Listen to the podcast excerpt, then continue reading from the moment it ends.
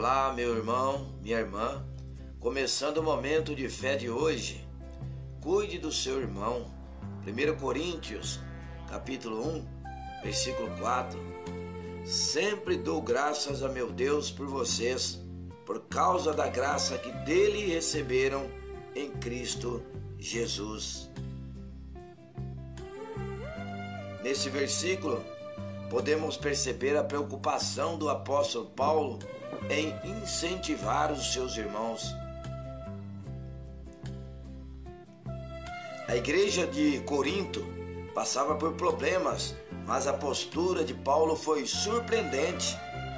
Ele inicia a epístola agradecendo a Deus pela vida dos irmãos naquela região. Paulo tinha um coração grato, pois sabia que Jesus também morreu por eles. Se Deus derramou a sua graça a eles, por que não continuar sendo um canal de bênção na edificação dos irmãos?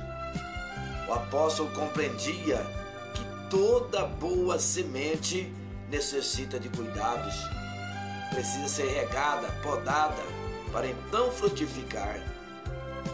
Apesar das falhas dos irmãos em Corinto, Paulo entendia que para podar era necessário que a semente brotasse e ganhasse forma.